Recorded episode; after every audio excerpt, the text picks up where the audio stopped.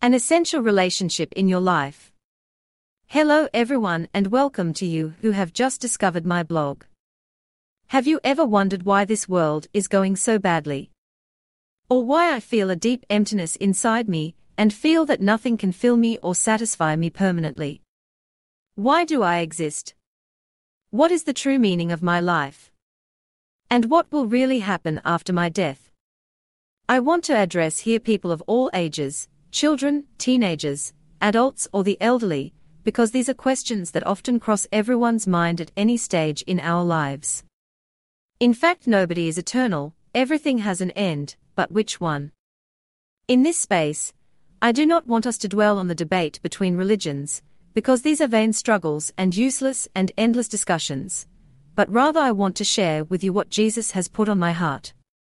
The articles I am going to publish have an ultimate goal to help you understand how Jesus has planned a better life for you and how he wants to meet you personally.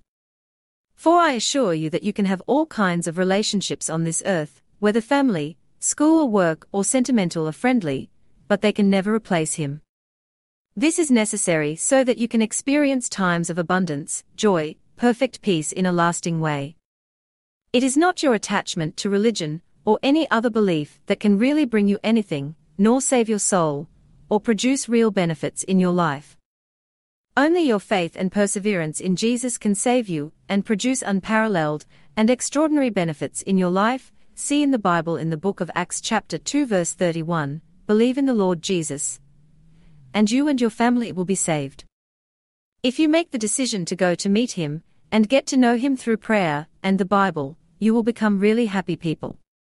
The present society in which you live can offer you all kinds of distractions or solutions if you have a problem, a need, a lack, an anguish.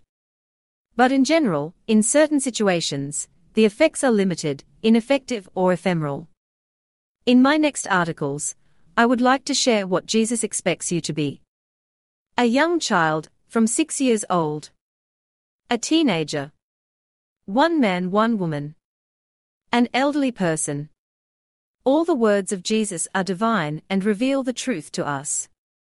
They enlighten us on an essential fact.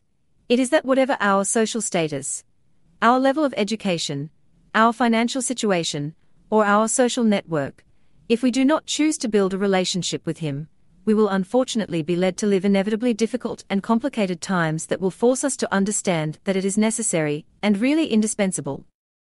And finally, I wanted to share with you a line that I like to hear in Cecil B. DeMille's film, The Ten Commandments. In this scene, the Pharaoh of Egypt returns to his palace after seeing his entire military army die in the sea, and he addresses the Queen of Egypt who asks him for an account of his plan for revenge, and finally answers him with this sentence Her God is God.